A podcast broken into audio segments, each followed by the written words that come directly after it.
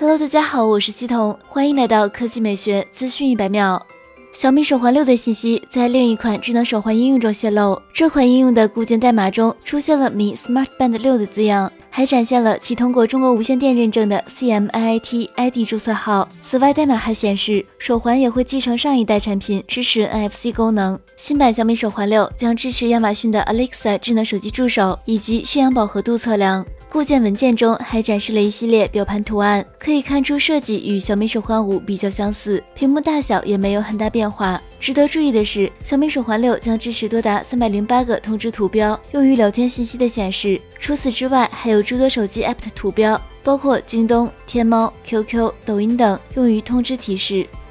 接下来来看一加。今天数码博主数码闲聊站曝光了一加九系列新机的部分参数，新机有望在今年三月份发布。一加九采用六点五英寸 FHD 加一百二十赫兹柔性直屏，一加九 Pro 采用六点七八英寸 QHD 加一百二十赫兹柔性曲面屏，都是左上角三点八毫米单打孔。该博主还称，这两款骁龙八八八新机都是主打轻薄，标准版只有八毫米厚度，Pro 只有八点五毫米，重量都不超过两百克。此前还有爆料称，一加九 Pro 将支持四十五瓦无线充电速度，且首次支持反向充电功能，而一加九也支持无线充电，但功率暂时未知。另外，一加九 Pro 还将支持 IP 六八级防尘防水。好了，以上就是本期科技美学资讯每秒的全部内容，我们明天再见。